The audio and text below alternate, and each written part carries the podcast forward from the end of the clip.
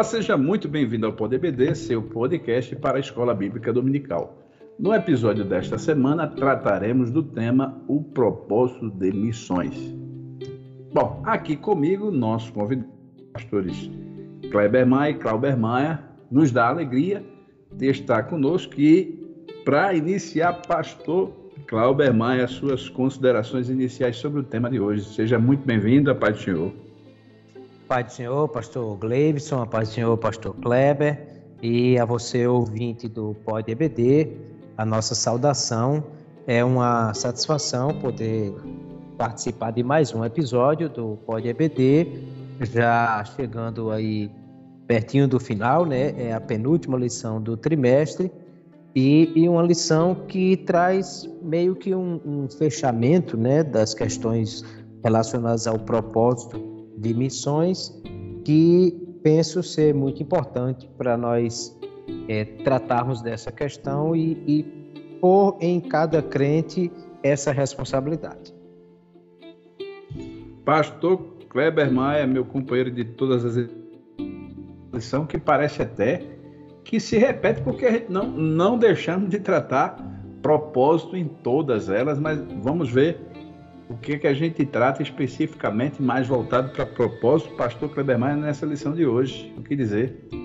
É verdade, pastor Gleivson, a paz do Senhor, a paz do Senhor, pastor Cláudio, todos os ouvintes do Pod EBD.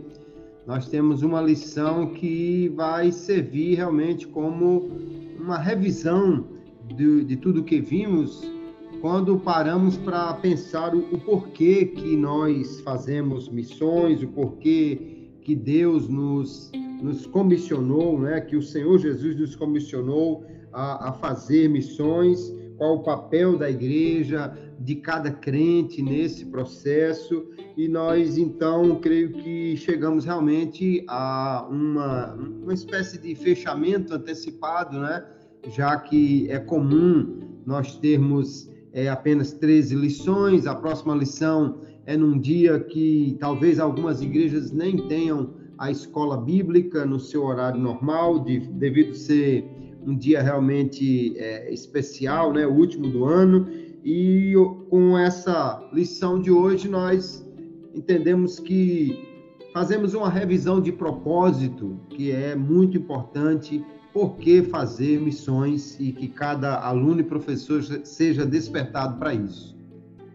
Bom, nossa primeira questão, eu quero já iniciar aqui, é, com a seguinte indagação: a certeza de que Cristo morreu por todos impulsiona o desejo de fazer missões e a crença na expiação limitada? Nesse sentido, esse, esse, essa crença, pastor Kleber Maia, pode limitar o desejo de o impulso né, de fazer missões, já que a gente é, soteriologicamente Pastor Gleibson, essa questão ela é muito importante, porque quando nós olhamos a palavra de Deus, entendemos que o Senhor Jesus mandou pregar o evangelho a todos, que o ide por todo mundo é tem toda criatura, ou seja, toda pessoa como o seu alvo. No cântico aqui em Apocalipse, que é a leitura bíblica em classe, nós vamos ver que também ali o cordeiro que foi morto e, e todos os, o, todo o cântico que diz que ele é digno de tomar o livre e abrir os seus é porque ele morreu e comprou homens de todas a, toda a tribo, língua, povo, nação. Então nós entendemos realmente que o Senhor Jesus ele morreu por todos os homens nós entendemos que ao enviar a igreja para pregar o evangelho a todos, isso significa que o alcance da morte de Jesus, ele é extensiva a toda a humanidade. Quando lemos Romanos capítulo 5, fica claro que assim como a morte foi extensiva a toda a humanidade e o pecado por causa de Adão, também a morte de Jesus e a graça para a salvação é extensiva ao mesmo grupo, ou seja, toda a humanidade. Aquele que crê que a expiação é ilimitada, ou seja, que Cristo realmente morreu por todos, então ele pode também fazer uma proclamação ilimitada. Ele pode falar do evangelho e da salvação, dizer a cada pessoa: Jesus morreu por você, você pode crer em Jesus para a sua salvação, sem nenhum problema, sem nenhum constrangimento, porque ele crê que Jesus morreu por todos.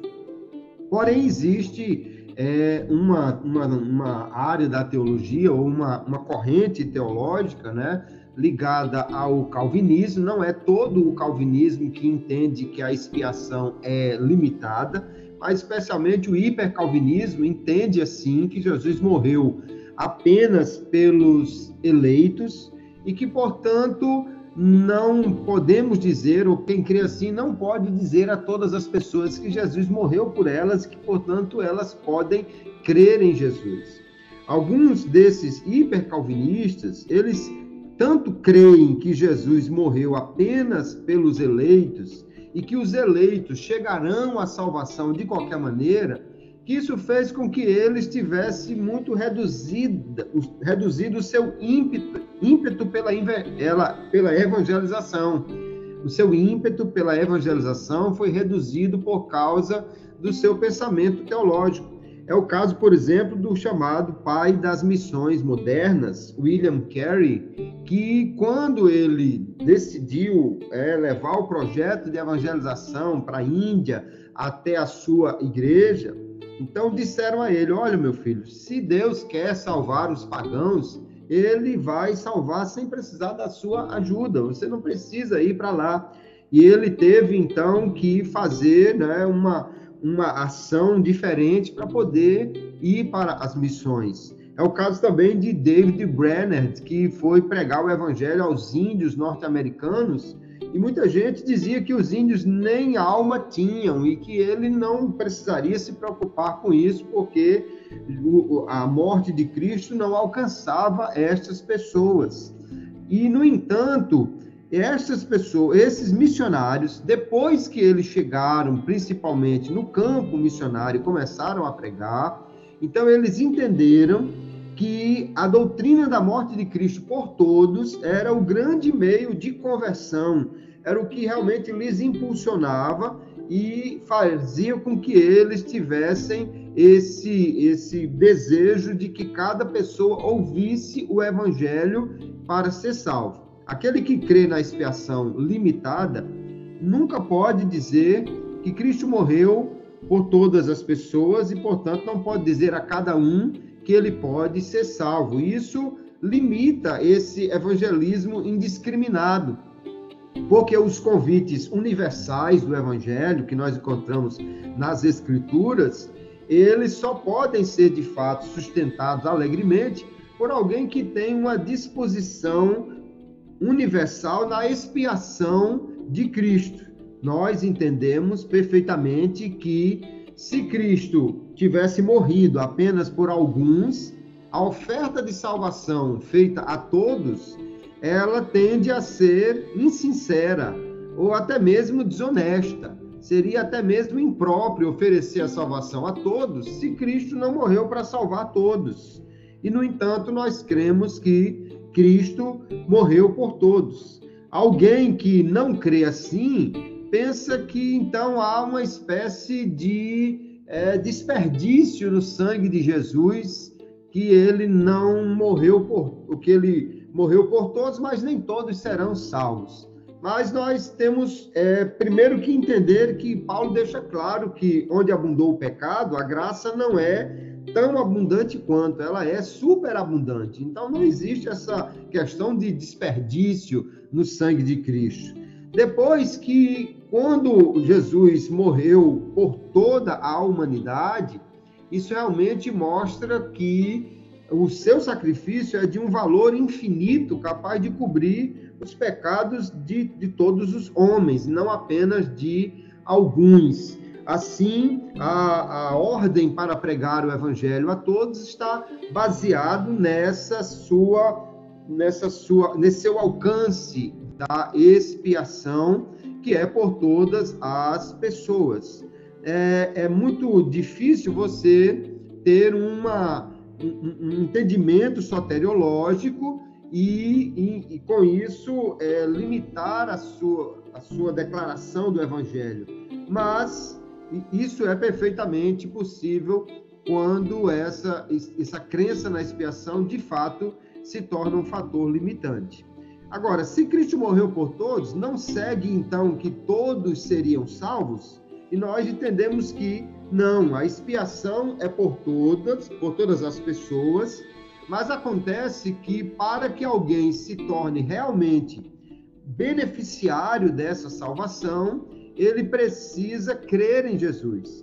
Então, Armínio, por exemplo, faz distinção entre a redenção obtida e a redenção aplicada. Ela foi obtida para todos, porque Jesus morreu por todos, mas ela é aplicada apenas àquele que crê, porque essa é a condição de Deus para que o homem seja salvo. Até mesmo os calvinistas, eles creem que a pessoa, de fato, precisa, em determinado momento, é, sustentar a sua fé em Jesus e a partir daquele momento é que ela é salva apesar de que ele foi eleito antes da fundação do mundo, mas ele só é considerado realmente salvo a partir do momento que crê. Ele não nasce, não nasce eleito, né? Paulo, quando Efésios capítulo 2 fala aos eleitos da, da igreja em Éfeso, mas tem um antes que eles eram totalmente pecadores. A partir do momento que eles creem, é que de fato eles se tornam beneficiários dessa salvação da graça de Deus. Então, quando você tem esse entendimento de uma, de uma expiação ilimitada, que Cristo morreu por todos e, portanto, todos podem ser salvos desde que creem, você pode realmente sair em qualquer lugar do mundo e dizer a cada pessoa que Jesus o ama, morreu por ele e quer salvá-lo. Agora, se você tem esse entendimento limitado, fica difícil. Inclusive, há a ideia no calvinismo que há uma graça evanescente, né? Calvino fala de uma graça temporária que Deus dá e alguém parece que é eleito, mas depois não é. Agora imagine um pastor batizando uma pessoa, dizendo que ela então agora faz parte do corpo de Cristo, mas sem ter certeza se essa pessoa é um eleito, se essa pessoa realmente foi alvo da morte de Cristo, como ele pode batizar e, e, dar a ceia a essa pessoa se ele não tem certeza se Cristo morreu por ela e realmente ela é uma pessoa eleita? Esse é um conflito que o arminiano não tem, porque crê que Jesus realmente morreu por todos e, portanto, a evangelização indiscriminada se torna bem mais fácil, não é limitada por essa crença teológica. Muito bem. Bom, eu, eu acredito, para fazer a abertura aí para o pastor Clauber contribuir, eu acredito que esse ponto, né, já que a gente está falando do alvo, é o ponto, o pastor Kleber fez a, essa é, boa resposta em cima do que a gente está na, navegando em cima do, do, do, primeiro ponto da lição, que é o alvo da obra missionária. E, de fato, parece simples, mas não é. Tem aqui uma, alguns melindres. E, e pastor Clauber, é, pastor Kleber, a gente sabe que ele tem investido bastante nessa questão dos do, do estudos em cima do, da obra de Armínio e ganhou aí bastante experiência para discutir com essa turma que é que traz às vezes muita munição. E eu uso a, eu quero usar até aqui o capítulo 9, que o, o, o pastor Wagner Gabi citou, primeira carta de Coríntios, capítulo 9, versículo 16. Em contrapartida, a gente sabe que é nesse mesmo capítulo, a partir do versículo, deixa eu ver aqui, eu acho que o último versículo, o versículo 27, né? Os que, os que defendem a predestinação, que tem uma ligação direta né, no que a gente está falando, do propósito, da missão, ser universal para todos, e aí entra em conflito, já que, como bem disse o pastor Kleber, né? Como fica, né? Já que quem está saindo para evangelizar está numa expectativa de, de pregar aqueles que a gente não sabe, não é? Se vão aceitar, se vão, se vão participar da, da, da, da salvação como, como uma opção para a vida dele. o, há algo para acrescentar, pastor Cláudio, na sua opinião, para contribuir ou colocar um ponto de reflexão, mais um? Perfeito. É, eu penso que disso que o pastor Kleber já nos trouxe é, é suficiente para nós entendermos que o que a Bíblia fala é que todos são todos, né? Não tem como a gente fazer essa distinção, porque em nenhum texto bíblico está escrito todos os eleitos. Então, se a Bíblia diz que Jesus morreu por todos, é, é claro que também todos morreram e é claro que também todos estão destituídos da glória de Deus. Tem alguns é, é, teólogos calvinistas que até dizem assim que todos é sem distinção e não sem exceção. Porque ele quer dizer que em cada povo, em cada tribo, em cada língua, em cada nação, em cada etnia, há pessoas que serão salvos. Mas nem, nem, nem todos ali serão salvos. Ou, ou Jesus morreu só por esses que serão salvos.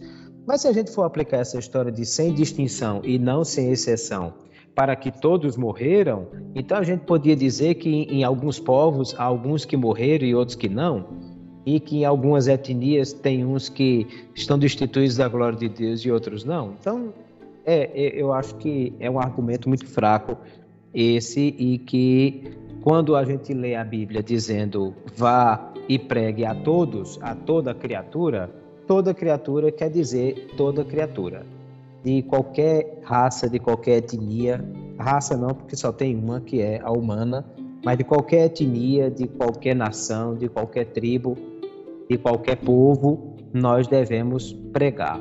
E aqui no capítulo 9 da primeira epístola aos Coríntios, que você já fez citação, o apóstolo Paulo é muito claro sobre isso, porque ele começa a falar sobre essa questão do ai de mim se não anunciar o evangelho e que ele fez isso é, propondo de graça o Evangelho de Cristo, aí ele diz que, sendo livre para com todos, se fez servo de todos.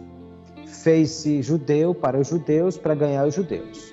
Fez como se tivesse, não tivesse debaixo da lei para ganhar os que estão, não estão debaixo da lei.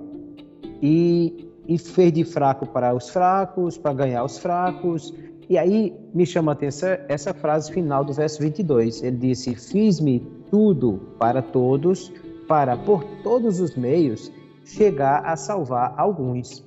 Ou seja, o apóstolo Paulo sabia que nem todos serão salvos, porque alguns não vão querer receber a salvação.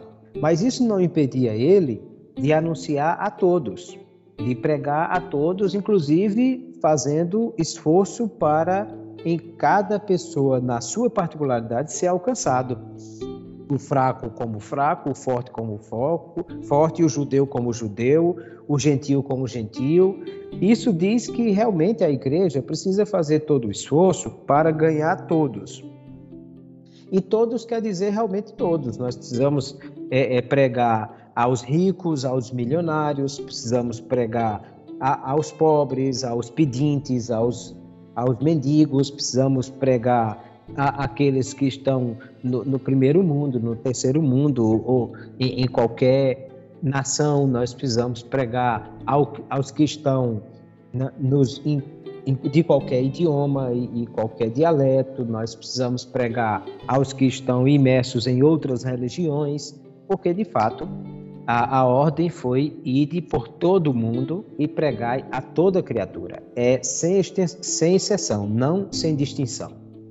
Todos precisam receber a Cristo porque a salvação é individual e cada um precisa ser alcançado. E o apóstolo Paulo conclui o capítulo dizendo que é mais ou menos como uma corrida no estádio, que todos correm, mas nem todos chegam até o final para receber o prêmio mas aquele que corre e faz isso de forma abnegada, ele vai alcançar. E aí ele conclui dizendo: Sob julgo meu corpo, o reduzo à servidão, para que, pregando aos outros, eu mesmo não venha de alguma maneira ficar reprovado. Ele entendia que missões é uma questão de obediência, é uma questão de dizer e pregar o evangelho. Jesus falou claramente sobre isso, ou deu-nos um exemplo né, na parábola do semeador. o semeador saiu a semear. Parte da, da semente caiu à beira da estrada, o passarinho comeu, e Jesus disse que o diabo roubou do coração. Parte caiu entre as pedras quando não criou raízes, quando o sol aqueceu, é, eles desistiram da fé. Parte caiu entre os, os, espinhos e quando os cuidados e as riquezas do mundo sufocaram a fé desse, ele também desistiu. E parte caiu em boa terra e produziu a 30, a 60 e a 100 por um. Ou seja, o semeador, ele não tem uma distinção sobre, sobre é, qual solo ele vai semear. Ele sabe que a semente é boa e se ele cair boa, ela cair em boa terra, ela vai produzir. Mas isso não é um problema do semeador, isso é um problema da, do solo. Então ele sai lançando a semente em todos os lugares, porque todas as terras precisam ser semeadas. Em, a, em cada coração que a semente encontrar uma terra boa, ela vai, vai germinar, e por isso eu penso que é disso que o apóstolo Paulo fala quando ele diz que para que ele não venha a ser reprovado, ele está falando que ele entende que a evangelização mundial é uma questão de obediência e que todos devem ir, é, todos devem pregar. No, no afã de fazer essa, essa valorização das missões transculturais, a gente tem aquela fala dizendo que alguns que missões transculturais é feita com os pés dos que vão, os joelhos dos que oram, as mãos dos que contribuem e que, portanto, de fato, aos confins da terra, uns vão com seus pés, outros vão apoiar com oração e outros vão apoiar com, com o recurso. Mas, na verdade, só tem uma forma de ir, é indo. Então, todos devem ir. Uns vão aos confins da terra, outros Judéia, Samaria e outros em Jerusalém, ou seja, alguns vão pregar na, no seu bairro, na sua é, é, vizinhança, no, na sua escola, na sua repartição, outros vão pregar em estados vizinhos, em países vizinhos, e alguns poucos irão até os outros países para pregar o evangelho, porque a obra precisa ser feita por todos e para alcançar a todas as gentes. Eu penso que essa é a ideia. E de fato, o maior fator é, impulsionador dessa, dessa obediência a essa ordem é entendermos que Jesus morreu por todos e que todos podem ser alcançados pela mensagem da salvação.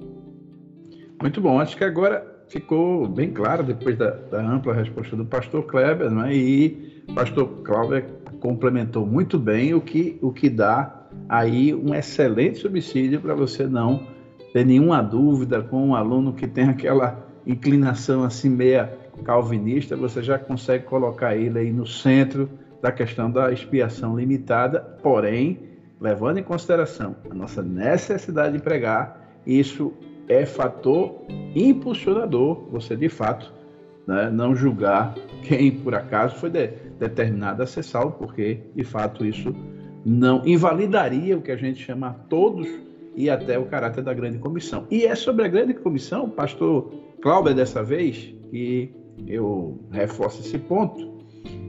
É, hoje a gente pode dizer que há muitos crentes que acham que vão à igreja para ser servido por Deus e não servir a Ele, não é? Porque missão é servir a Deus e servir ao propósito do reino.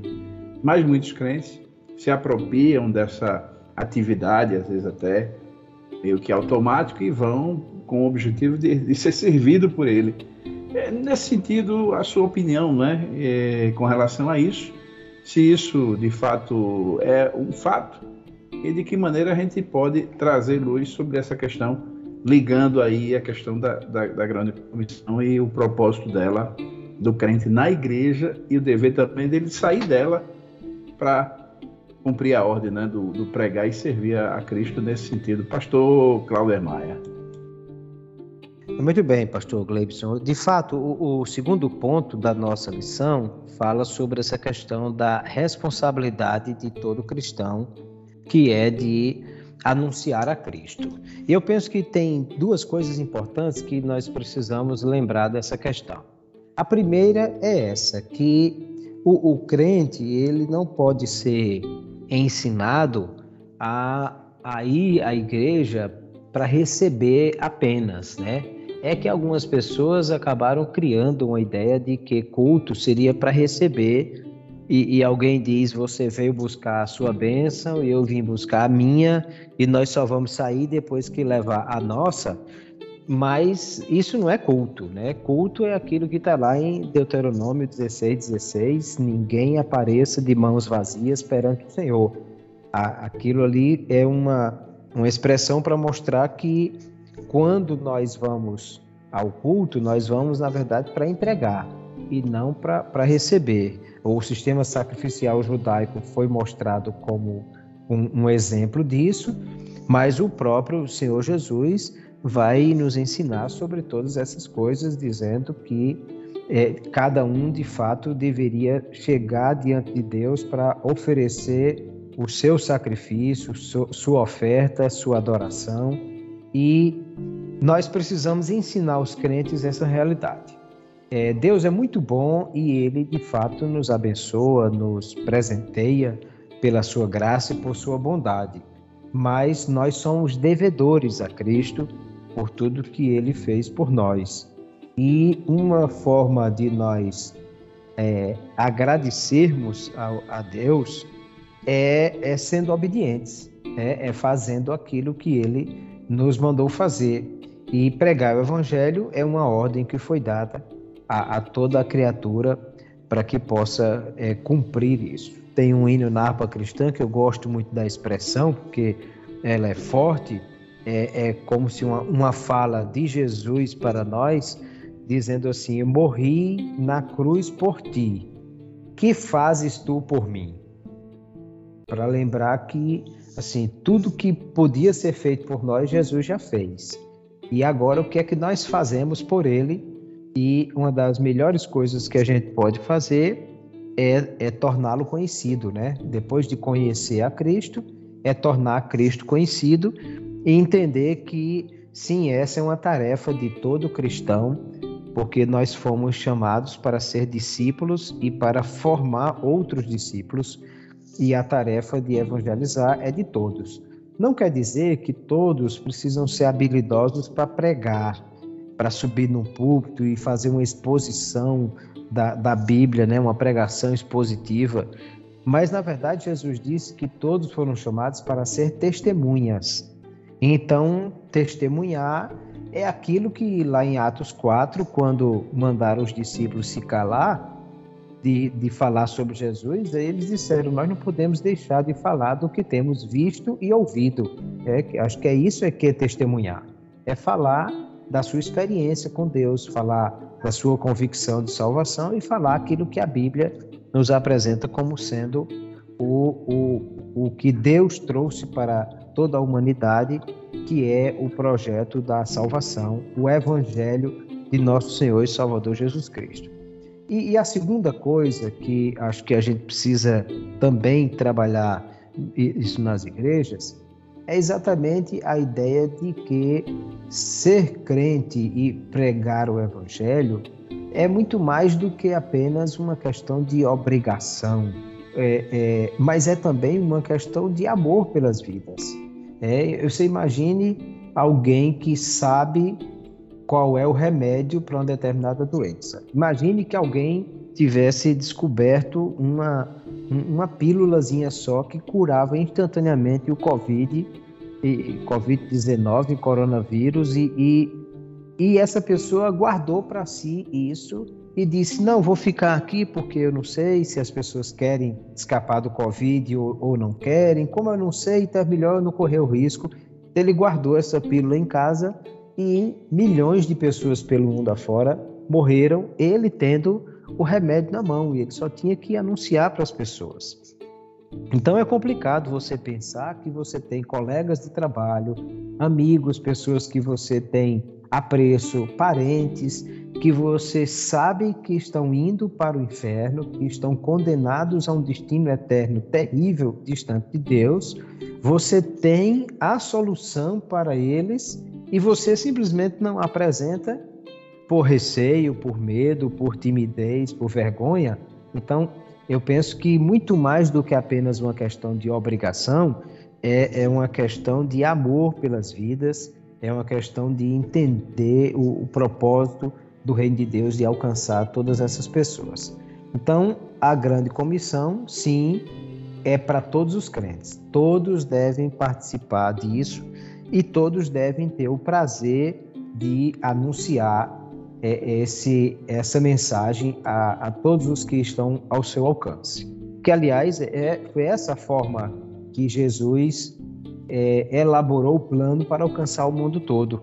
Né? Ele, ele trabalhou alguns poucos discípulos, e, e especificamente 12 apóstolos, mas esses discípulos se espalharam pelo mundo e a cada lugar que eles chegavam, outros discípulos iam sendo formados, e assim o mundo ouviu falar da mensagem do Evangelho que começou num lugar é, bem distante em, em, Jerusalém. Assim também, cada crente em cada lugar é, é deve entender isso. Nós aqui no Brasil fomos alcançados porque missionários vieram, né? Final do século XIX, início do século XX, nós tivemos uma enxurrada de missionários batistas, presbiterianos, metodistas e depois a chegada dos que fundaram a Assembleia de Deus, porque vieram do seu país, abandonaram tudo que estavam fazendo, tiveram que aprender o nosso idioma para nos falar de Jesus. Isso é, deve ser algo que a gente deve não só respeitar e admirar, mas imitar e fazer a mesma coisa para que essas pessoas é, tenham a continuidade do seu esforço e do seu trabalho e nós possamos alcançar o mundo todo. Penso que isso precisa ser bem ensinado aos crentes para que todos entendam. É uma questão de obediência, é uma questão de amor e é uma questão também de prazer de participar do reino de Deus e da, da mensagem do Evangelho. Muito bom. Pastor Kleber, será que Pastor Kleber deixou alguma coisa aí? Ficou alguma oportunidade de acrescentar? Acho que ele tentou quase que esgotar realmente e foi bem ampla a resposta dele. Será que ficasse em mau lençol para complementar, Pastor Kleber Maia? É, a resposta do Pastor Cláudio já foi muito boa, Pastor Glebson, mas eu quero somente complementar alguma, alguma questão aqui primeiro lugar, eu acho que todo cristão ele poderia entender, deve entender que o propósito de Deus nos salvar ele não é apenas para nós irmos para o céu, há um propósito, há uma missão para a igreja na terra, né? Alguém poderia perguntar por que os salvos não vão para o céu logo que creem? Porque é que quando alguém crê em Jesus, que, que realmente confessa a Cristo como Salvador, não é transportado para o céu e então cumpre o propósito de livrar-se do inferno e viver eternamente com o Senhor? Porque nós temos uma missão aqui na terra, que é de levar essa mensagem de salvação a todas as pessoas. A igreja recebeu essa, essa incumbência e ela é para todos, né? O, o pastor Cláudio já falou muito bem sobre ser uma testemunha de Jesus. E há uma questão muito rica nesse, nesse fato do testemunhar de Jesus, é que alguém pode contestar a doutrina cristã, alguém pode dizer que a Bíblia não está correta, alguém pode dizer que o entendimento cristão é equivocado, mas ninguém pode contestar a experiência de mudança de vida que o Evangelho traz para as pessoas, tanto no quesito da transformação completa da, da vida da pessoa, do caráter, como também até mesmo no processo de salvação, libertação, cura que o Senhor faz na vida daquele que crê nós vamos encontrar, por exemplo, em Atos dos Apóstolos, os judeus eles contestavam Jesus, eles diziam que Jesus não era o Cristo, que não era nada disso, mas aí quando Jesus trazia vista a um, um cego, como lá em João capítulo 9, aí eles ficavam agora sem ter muito o que dizer, porque olha, eu só não sei, eu não sei se ele é de Deus, se não é de Deus, eu não sei, eu só sei de uma coisa. Eu era cego, agora eu estou enxergando. E aí? O paralítico lá de Atos capítulo 3, né?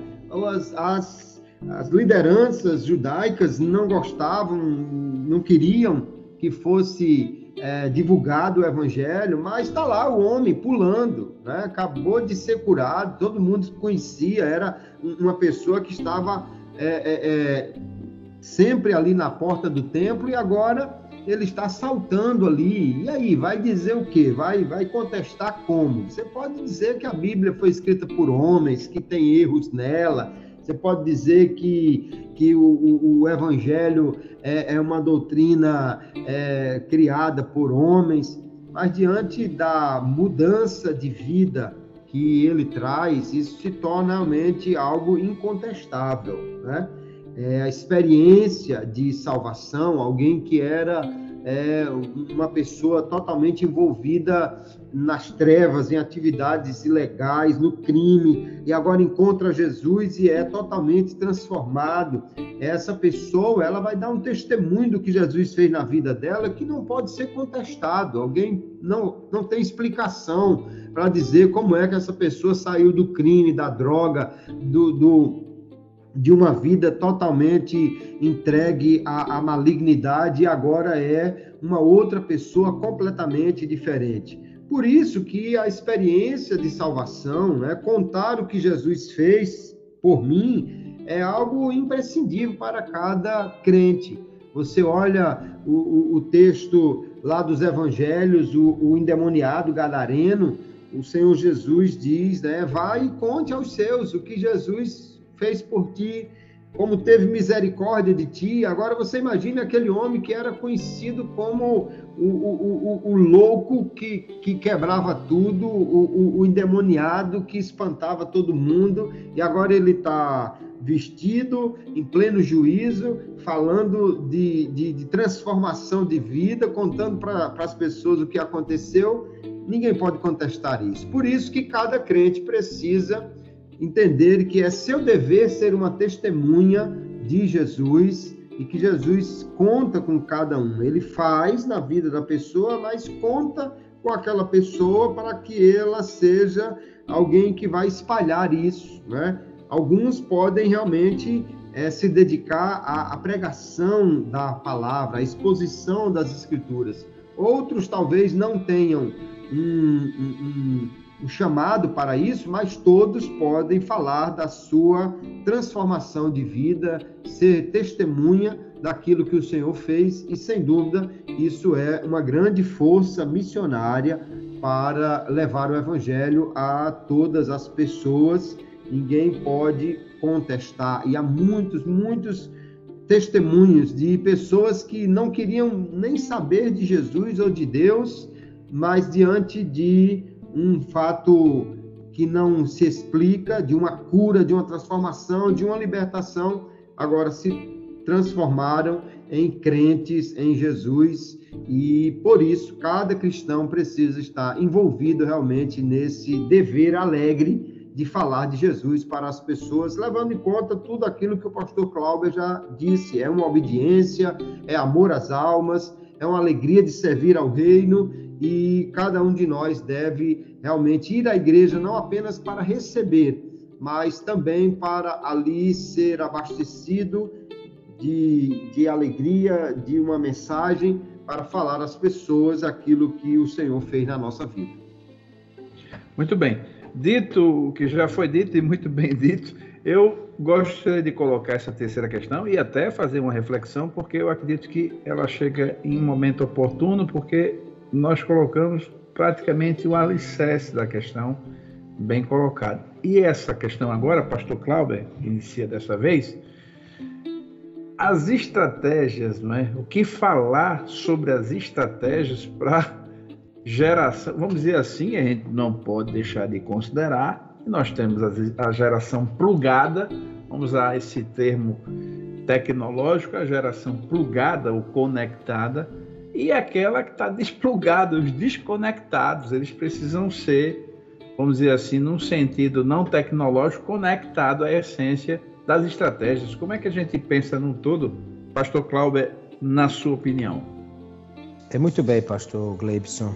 É, essa questão é muito importante porque, de fato, a mensagem do Evangelho ela é, é uma só e a mesma e ela não precisa sofrer nenhuma atualização, nenhuma revisão, porque até porque ela é muito simples, né? Jesus Cristo morreu por todos para que todos possam ser salvos e o meio de ser salvos é chegando-se a Ele e crendo que Ele é o seu Senhor e, e Salvador.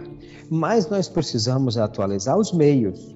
Né? No passado nós saíamos de porta em porta, de casa em casa e quando chegávamos numa casa daquela, e eu, eu participei muito de trabalhos de evangelização de porta em porta, e muitas vezes éramos recebidos com muita alegria, oferecia até cafezinho para a gente, a gente sentava na sala, conversava, falava de Jesus. A realidade do mundo, e na maioria dos países, e principalmente numa situação é, soteropoli, é, soteropolitana, né, de, de, de uma de, de, de cidades das grandes, metrópoles. Das grandes, as metrópoles, grandes metrópoles. Né? Megalópolis ou metrópoles, né? Essa realidade não é mais a mesma, né? As pessoas não estão dispostas a abrir sua casa e receber é, é, outras pessoas. As cruzadas evangelísticas, que em muitos países ainda é possível se fazer, mas também não é mais uma realidade que pode alcançar todos os lugares, porque há restrições com relação a a, a emissão de barulho e, e, e trancar ruas e, e, todas essas coisas. De fato, uma opção que nós temos é a questão do uso das redes sociais, da internet, é. E aí eu penso que sim, é, esse é um, um grande, é, esse é um meio que deve ser bem trabalhado, mas eu acho que nós também precisamos, assim como nós treinamos lá atrás eu participei de muitos treinamentos de como distribuir folhetos, de como trabalhar com os folhetos de casa a casa, de como pregar o, o evangelho nas praças. Nós também precisamos trabalhar essa ideia, é porque quando nós falamos aquela ideia de é, separar ou, ou, ou é, classificar, vamos dizer assim, o, as pessoas por, por faixa etária, né, as chamadas gerações, gerações X, geração Y, geração Z e, e mais recente a geração Alpha, é claro que nem todo é mundo concorda. Também, né? Pode, acho Isso, que também tem nem, a, a milênio, né? É, e, e, e, nem todo mundo concorda, e assim, e de fato, nem todo mundo que está naquela faixa etária 100% se adequa àquele comportamento, mas é uma forma de nós entendermos o, o, comportamento da grande maioria, né? E a chamada geração Z, né, os que nasceram finalzinho do, do século XX, início do século XXI, e principalmente a geração alfa, que já nasceu, é a geração que nasceu completamente dentro do século XXI, é uma geração é, plugada, né? É, é chamada de é, nativos digitais. Só que nós precisamos lembrar que os nativos digitais, eles são nat chamados nativos digitais pela facilidade que ele tem do uso da, da internet, da tecnologia e, e das de, de todas essas essa essa tecnologia que está à disposição mas eles não sabem usar isso de forma ética, de forma eficaz por si só.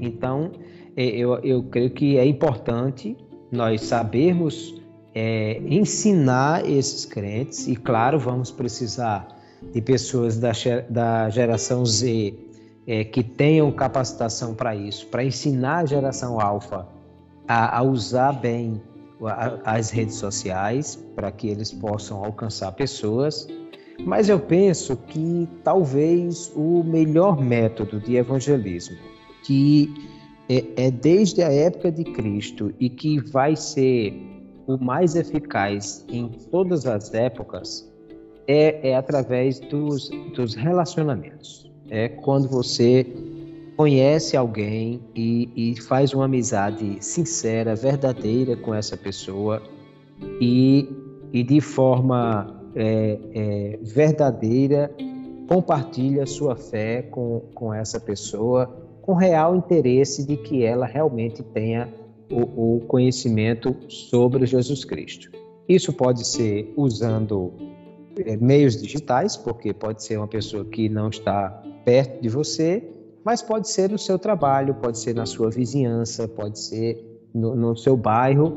Então eu penso que é, nós precisamos, na verdade, é mostrar a todos os crentes que eles precisam ser é, uma geração em contato com a humanidade, né? Aquela história que a gente já ouvia lá atrás de sal fora do saleiro e que se usando o, o meio que que possa alcançar aquela geração. Se na África ainda se fazem e, e muitos outros países né, se fazem grandes cruzadas evangelísticas e isso é importante porque é a evangelização de massa que permite alcançar muitas pessoas ao mesmo tempo. Na Europa já não se faz esse tipo de evangelização, mas é a evangelização do tipo pessoal, relacionamento pessoal, ela vai funcionar em qualquer lugar. E utilizando as ferramentas digitais, nós podemos fazer com que essa evangelização possa se é, expandir para todas as pessoas do nosso convívio digital, não apenas aqueles que estão fisicamente próximos a nós. Penso que sim, isso deve ser trabalhado e ensinado a cada crente que ele vivendo um verdadeiro evangelho com uma relação verdadeira com alguma pessoa, que ele mostre Cristo a essa pessoa, é o melhor que ele pode fazer para pregar o Evangelho. Muito bom. Pastor Kleber, nós que somos da geração, pelo que eu estou vendo aqui, nós somos é, contemporâneos, nós e também o pastor Clauber, nós somos da geração X. Agora, essas letrinhas, essa sopa de letrinha, no final das contas, realmente tem diferença. Eu, eu, eu tenho lembrança do tempo, como o pastor Clauber falou, a gente ia evangelizar e, e não prestava um esforço muito grande. A, muita gente ia à rua entregar, e isso era muito prazeroso e, e era feito de forma muito voluntária e automática, quase como um, um robozinho a gente ia para a evangelização sem ter muita, é, vamos dizer assim, muita gente a cobrar, a pedir, a fazer campanha. Olha, gente, vamos para. Aí o que é que a gente pode complementar, pastor Kleber, na sua opinião, considerando que realmente essa turma que nasceu olhando para o telemóvel não se motiva. Eu falei telemóvel e eu quero fazer a, apreciação porque vocês consideram que eu estou em Portugal e aí minha linguagem já começa a se misturar com o português de Portugal e aqui é telemóvel, mas no Brasil eu captei a, a tempo é celular. Essa, essa geração que nasceu olhando para o celular, pastor Kleber, como é que a gente agrada esse povo e diz assim, olha gente, vamos evangelizar e os métodos, as estratégias e tudo que pode se complementar, além dessa boa e ampla resposta que deu o pastor Albert Maia. Pastor Gleibs, eu creio que a questão primordial é, dentro dessa ordem que a gente tem tratado aqui, se um crente entende que Jesus morreu por todas as pessoas, e ele agora também entende que ele é uma testemunha de Jesus e, portanto, deve levar essa mensagem de salvação a todas as pessoas, então ele deve utilizar todos os meios que lhe são propícios para comunicação, para levar essa mensagem a todos. Se há uma geração, e há realmente, que nasceu já conectada, né? uma geração que tem contato com a internet desde o seu primeiro momento, alguns até, infelizmente, cedo demais são apresentados às telas, não é? que não deveria ser tão cedo, mas ainda bebês, nós vamos ver alguém já ali usando um celular. Então, é ele entender que se ele tem a facilidade e, e, o hábito de se comunicar por meio das redes sociais e utilizando a tecnologia, então ele deve fazer disso um modo de cumprir a missão que o Senhor deu à igreja de falar de Jesus às pessoas. Hoje nós vemos que nas redes sociais há um forte apelo a que você é, fale de você, que você seja é, alguém que, que apresenta a sua vida, até mesmo os, os players aí da, da, do mercado digital, eles dizem que você não deve só é, apresentar-se como alguém que vende alguma coisa, mas deixar o público conhecer você um pouco para que isso cause uma, uma identificação com as pessoas. Bom, e nada melhor então do que alguém conhecer a minha fé, conhecer a, a, a vida em Cristo que eu tenho, e, e aí de novo nós vamos tocar no que já foi dito na, na questão anterior não é necessário que eu simplesmente torne a, a minha rede social um, um, local onde eu estou ali toda hora é, colocando versículos, mensagens evangelísticas, mas o simples fato de eu falar do que Jesus fez na minha vida, né? se eu estou fazendo aquele, aquele vídeo para saudar os meus, os meus seguidores nesse dia, bom dia, gente, que Jesus esteja abençoando vocês hoje. Olha, eu sou muito abençoado porque eu tenho Cristo na minha vida. Eu já estou sendo um evangelista, eu já estou levando Jesus às pessoas e é algo que simplesmente a geração que faz isso com muita naturalidade precisa entender que então ela tem a responsabilidade até mais do que as outras gerações das outras letrinhas de usar esse recurso que lhe é tão próprio e, e, e, e tão bem dominado para levar a mensagem de salvação às pessoas, porque tem muita gente com quem ela não tem contato físico, mas tem contato virtual, remoto, e que, portanto, essa pessoa pode ser alcançada por uma mensagem de salvação vinda de alguém com quem ela tem contato por meio das redes sociais eu creio que se a, a nova geração for despertada para isso, entender que pode e deve usar esse, esse recurso para alcançar pessoas, muito mais gente nesse continente digital vai ser evangelizado por uma, de uma forma até natural por essa geração que usa frequentemente a, as redes sociais como expressão de sua conectividade com o mundo e com todas as pessoas. Muito bom, chegamos ao momento da mesa redonda, que também coincide com o momento da hora da pimenta, aquele momento que a gente faz a discussão aqui e até pode um entrar é, na fala do outro, trazer uma nova abordagem. Normalmente, habitualmente, a gente não faz isso, mas a mesa redonda é para proporcionar isso, além de colocar a hora da pimenta como um momento de confronto, não para, é, vamos dizer assim, implicar com ninguém, nem para confrontar no sentido destrutivo ninguém, nem, nem, nem tampouco nenhuma, nenhuma forma de trazer esse calor de discussões, mas para a gente tratar algo mais é, complexo, né, do ponto de vista entre a, a teoria e a prática, normalmente associada a isso. E a questão é a seguinte: nós vimos aqui muita questão da parte teórica do trato, do propósito da missão e a sua execução. Mas na prática, eu vou pedir agora ao pastor Kleber Maia para iniciar.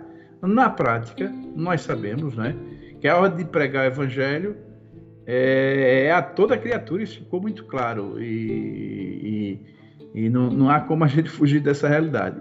As igrejas em geral, o pastor Kleber, é, tem capacitado os crentes, além de capacitado, colocado todas essas questões que a gente colocou aqui, né, de treinamentos, estratégias e, e o propósito ficar evidente para ficar bem bem vivo na cabeça das pessoas a cumprir essa ordem, pastor Cleber, ou ainda está naquela coisa departamento de, de, de, missões que se responsabilize disso, que cuide disso e que vai evangelizar. E quando tem departamento de missões, né? Porque a gente está falando pode essa pergunta pode estar muito assim com cara de Assembleia de Deus, porque Realmente a Assembleia de Deus é muito departamentalizada, não é? Mas tem igreja que nem tem esses departamentos, o pastor Kleber, e não sei se o fato de ter é ruim os departamentos, o fato de não ter ajuda. Eu estou botando mais uma pimenta aí para iniciar com a, com a, tua fala aí, nesse, nesse sentido, pastor Kleber. Pastor Gleibson, olha, nós vemos o seguinte, na minha opinião, a igreja ela precisa ainda ter um cuidado maior no que diz respeito a treinamento, estratégias, a despertamento dos crentes em geral para evangelizar.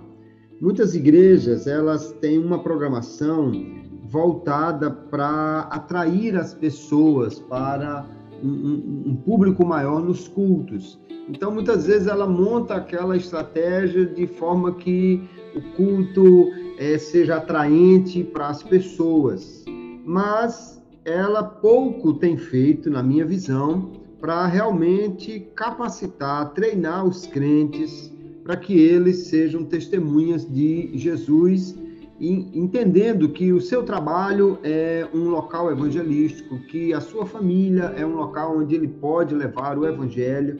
E como muitas pessoas não estão despertadas ou às vezes até nem sabem como fazer isso. Então, é preciso que a igreja pense, desenvolva estratégias, metodologias e coloque isso para os crentes, tanto para despertá-los como para equipá-los. Né? Se você tem, por exemplo, já no site da igreja, uma série de recursos né, que alguém pode utilizar e simplesmente é, colocar nas suas redes sociais ou indicar para as pessoas, né? links que podem ser encaminhados ali com pequenos vídeos evangelísticos e outras coisas assim, isso vai de fato ter um impacto positivo para a, a, a membresia de uma forma geral envolver-se com a evangelização. E às vezes a gente tem realmente uma equipe específica de evangelização. Eu não sou contra o departamento de evangelização, mas é, entendo que o departamento de evangelização e missões não é o que evangeliza, mas é exatamente o que treina, capacita, desperta as pessoas para evangelizar. É o que organiza o trabalho de evangelização, é o que prepara o, as estratégias para a evangelização, porque se entendemos que a ordem é para a igreja toda, não pode ser cumprida por uma equipe apenas, mas uma equipe pode sim e deve ser a responsável por ser a facilitadora, por ser a despertadora, por ser a equipe que promove é, treinamentos rápidos. É, se você usa a, a, a, a equipe de evangelização para dar um treinamento no departamento de adolescentes, como você ser uma testemunha de Jesus no TikTok, isso é um treinamento que pode aí ser utilizado, né? E certamente a geração mais nova seria muito beneficiada com isso. E então entendo que a igreja, de fato, precisa ver com mais amplidão é, essa necessidade de treinar, capacitar e despertar crentes para evangelizar nos meios que ele dispõe. Pastor Clauber, sua opinião? É, eu vejo que de fato nós precisamos trabalhar bem isso. É primeiro motivando os crentes, é aquilo que nós já falamos aqui desde o início, mas também capacitando e dando ferramentas, né? É, é muito comum no Brasil, por exemplo, como nós temos um, um uso gigante do, do Instagram, se você é, sair do culto e dizer assim, ah, vamos, vamos fazer um lanche, vamos é, comer alguma coisa e alguém diz, ah, tem um, um lanchonete nova ali em tal lugar, diz, será que está aberta? A primeira coisa que alguém faz é vai lá no procura no Instagram, encontra, lá já diz que horário abre, que horário fecha, já tem o cardápio, já tem é, um, muita coisa que apresenta e, e, ali você já localiza facilmente, já tem o, o, o mapa, e quando você olha para a rede social de boa parte das igrejas, você às vezes não consegue saber nem se hoje tem culto ou se não tem. Qual horário que a igreja está aberta, que é, que hora funciona, que hora não funciona, se, se ela tem é, trabalho de pequenos grupos, como localizá-los. Então, de fato, assim, boa parte das igrejas, para não dizer a maioria, precisa trabalhar melhor essas ferramentas para que os próprios crentes tenham maior facilidade de convidar as pessoas, né? Vai ter um culto, gera um convite, dispara esse convite num, num grupo do, dos crentes, disponibiliza esse convite no site da igreja, que com um, link, um clique só o, o, membro da igreja consiga enviar esse convite para alguém, é, é, mensagens curtas. É, eu acho que tudo isso tem a ver com a igreja precisa entender que os tempos mudaram, que em muitos lugares o folheto evangelístico não vai ser mais possível. Eu acho que com a época da, da Covid-19 em diante, é, as pessoas ficaram até mais receosas. Eu, eu percebo aqui no, em Natal, por exemplo, que até o volume de gente panfletando na rua coisas comerciais diminuiu bastante, porque as pessoas não querem mais pegar alguma coisa que, que vem da rua e enfiar dentro do seu carro. E, então, é, isso diz que a gente tem que partir para o digital mesmo, mas tem que treinar, capacitar e, e fornecer é, é, equipamentos né, para que os crentes possam fazer isso. Ao mesmo tempo, aquela questão de a mensagem é, do pastor motivadora, é, é, a, a, a, o trabalhar com, com voluntariado, a, disposição de ensinar cada crente a, servir, a estar disponível para a obra. Eu acho que tudo isso é um trabalho como um todo, né? Que passa pela Pastor motivação Cláudio, e pela qualificação. Pois não. Me pois permita. Não. É, o que parece é que eu, eu, acredito até que a gente, considerando que a gente tenha muito recurso, a, igreja, a nossa igreja, né, a Assembleia de Deus, ela é gigantesca e hoje a gente, a gente já dispõe hoje, é, vou dizer assim, vamos chamar das capitais. Né? Nas capitais a gente já tem um contingente de gente muito qualificada para ter as ferramentas. Mas será, na opinião, na, tu, na sua opinião, é, será também que esse fator de se tornar grande, departamentalizado, não trouxe um prejuízo, não? E a gente termine vendo muito assim dentro da caixinha a igreja com várias caixinhas e a gente não consegue olhar para fora e tirar o olhar, aquele olhar mais é, aquele olhar do evangelho como uma coisa toda e não como se fosse um, um, uma grande, um grande é, corpo com muitos braços e a gente fica olhando só braço por braço e responsável. Não, vai braço, que isso aqui é agora é tu e aqui a perna faz outra função. Será que isso também não penaliza não a igreja esse, essa questão de do, da departamentalização e, e considerando que quem nos escuta que não não seja da nossa igreja, e até que seja, mas que a igreja terminou seguindo um modelo é, menor, mais enxuto, será que isso também não, não, implica, não, na opinião de vocês? Olha, eu penso que sim. É, a, a ideia da departamentalização, ela é boa no sentido de que o pastor sozinho não pode dar conta de tudo e ele elege auxiliares. Agora, na hora que esses auxiliares também não souberam trabalhar em conjunto e isso trouxe uma separação, que tem também muito a ver com a questão da, da gestão, né? porque é outro problema. Aqui não é uma crítica, é uma constatação. É, nós somos uma, uma igreja tentando é, alcançar a, a geração alfa, a, a geração Y, for, é, tendo como boa parte de líderes gente da, da geração é, é, X e, e, muitas vezes presididos por baby boomers.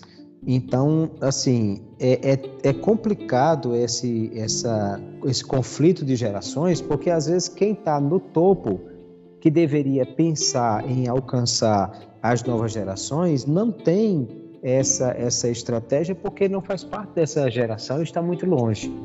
Então, eu, eu penso que a gente também precisa rever os modelos de gestão que a gente tem para que a gente possa é, é, dar uma renovada, né? ter gente mais jovem é, participando diretamente desse processo de decisão, para que a gente consiga também ter um, uma, uma forma de trabalhar mais, mais é, é, compartilhada, né? que é muito próprio da geração é, é, X, da geração alfa, é, esse trabalhar compartilhado, esse, esse mundo compartilhado que, que a gente, é, todo mundo atua junto com todo mundo. E acho que isso seria o caminho para a gente quebrar um pouco essa departamentalização que tem muito reflexo lá de trás, né, da, da, da geração X, de, de gente que viveu empresas que trabalhavam dessa forma na década de 70, 80 e, e trouxe isso para dentro da igreja. Eu tenho até uma opinião, eu gostaria de. A gente já está chegando ao fim, mas eu gostaria de ouvir vocês. Eu tenho uma opinião, e quem está ouvindo, seja pastor, é, eu tenho uma opinião que a gente departamentalizou, mas deixou de, de ter uma visão. Desculpa, eu estou um pouco alérgico. Deixou de ter uma visão do projeto de evangelização, que é um projeto de compromisso da igreja. E eu acho que quando a gente pensa é, em frentes, projetos, aí a gente estaria fazendo uma integração. Me corrijam se eu estou enganado, porque a gente viria o projeto de evangelização como algo superior aos departamentos em si. E o que a gente vê hoje é que os departamentos terminam sendo sobrepujando e ficando maiores do que o projeto de evangelização. Me corrijam e se quiserem colocar algum pastor Kleber aí, pastor Kleber. Pastor, Kleber. É. Eu entendo que tudo está exatamente aquilo que o pastor Cláudio já colocou, a questão da gestão. Né? Cabe à liderança maior o entendimento sobre o planejamento estratégico. Então, o que é ser igreja, o que nós fazemos como igreja. E aí, na hora que nós entendemos todo esse propósito, então, o, o líder maior da igreja, ele vai fazer com que os seus liderados mais próximos entendam essa visão, essa missão da igreja e agora os departamentos e ministérios, eles trabalhem dentro desses propósitos todos, cada um fazendo a sua parte. Não é, eu não vejo necessariamente como um problema que você tenha a equipe de mídia da igreja. É lógico, alguém vai se preocupar com aquilo, mas essa equipe de mídia, ela precisa ser direcionada por aquilo que é a visão e a missão da igreja, que não é simplesmente a mídia em si, mas a mídia para cumprir os propósitos. E assim o departamento de homens, de senhoras, de crianças, todos devem estar direcionados e aí cabe realmente à liderança maior esse planejamento estratégico e entendimento dessa visão e missão da igreja. Sem isso, realmente, cada departamento vai cuidar do seu e nós vamos ter aí um, um, um, uma, uma série de salinhas cada uma fechada em si, em vez de uma igreja com muitos membros trabalhando em prol de um projeto maior. É isso. Bom, acredito que chegamos ao fim. Trouxemos aqui várias discussões, inclusive essa da mesa redonda e hora da pimenta. Agora cabe a consideração final, pastor Clauber Maia. Muito bem, queridos. Eu penso que essa lição, como já foi dito, ela veio é, meio que fechando o assunto, né? Já que a lição seguinte vai apontar mais para o futuro, a questão da volta de Cristo. E eu penso que cada pastor, cada professor de escola dominical pode aproveitar essa lição para fazer essa reflexão e, ao mesmo tempo, é, essa motivação de toda a igreja a participar. Ao mesmo tempo, cada igreja começar a pensar, e, e que bom que nós estamos chegando em uma lição como essa no final do ano, porque é tempo de se elaborar os, os, o planejamento, o calendário, as ações para o próximo ano e que a gente possa então pensar nessa, nessas ações como sendo evangelísticas, evangelizadoras e de capacitação para os crentes envolvidos num grande projeto que seja o projeto da igreja. E se tudo isso for bem trabalhado dessa forma, eu penso que essa lição terá cumprido seu papel de despertar os crentes para alcançar esse propósito. Essa é a minha, é o meu desejo e a minha oração que tudo que foi dito ao longo desse trimestre e nesse, nessas últimas lições possam servir de motivação e incentivo para as igrejas retomarem o seu projeto evangelístico. Muito bom. Pastor Kleber. De fato, pastor Gleivson, nós passamos aí três meses estudando sobre missões. Se chegando ao final do trimestre nós não formos despertados, nós não estivermos mais motivados e desejosos realmente de empreender um projeto evangelístico mais arrojado, então o trimestre não valeu de nada a não ser de informação. E eu não creio que seja esse o propósito da EBD. É informação, mas que deve ser colocada em prática. Então, a oração que eu faço realmente é que cada professor, cada líder, cada aluno seja despertado e motivado pelo Senhor para ser mais efetivo na evangelização e com isso eu creio que o trimestre terá trazido uma contribuição extraordinária para a Igreja do Senhor no cumprimento da sua missão. Muito bom. Nós queremos agradecer de coração meu companheiro de todas as edições, o pastor Kleber Maia, e ao pastor Clauber, é, pela valiosa cooperação. Hoje estendemos mais um pouco, é culpa minha, porque hoje eu impliquei um bocado com eles e joguei aí o, o, o episódio para um pouco mais do que uma hora. Mas vocês vão aí botar no, no banco de horas da gente aí e vão orar mais por nós, pelo conteúdo extra que nós soltamos aqui. Além de compartilhar com aquela pessoa que você sabe ou que precisa ouvir o que foi dito aqui, compartilha com outros para gerar aí uma, uma, uma boa né, convivência e troca de informação. Meu muito obrigado mais uma vez a você que nos ouve e que participa do PodBD. E eu quero me despedir do pastor Clauber Maia e pastor Kleber, com a paz do Senhor e, com, e para todos também que nos ouvem com a paz do Senhor. A paz do Senhor. Paz do Senhor a todos.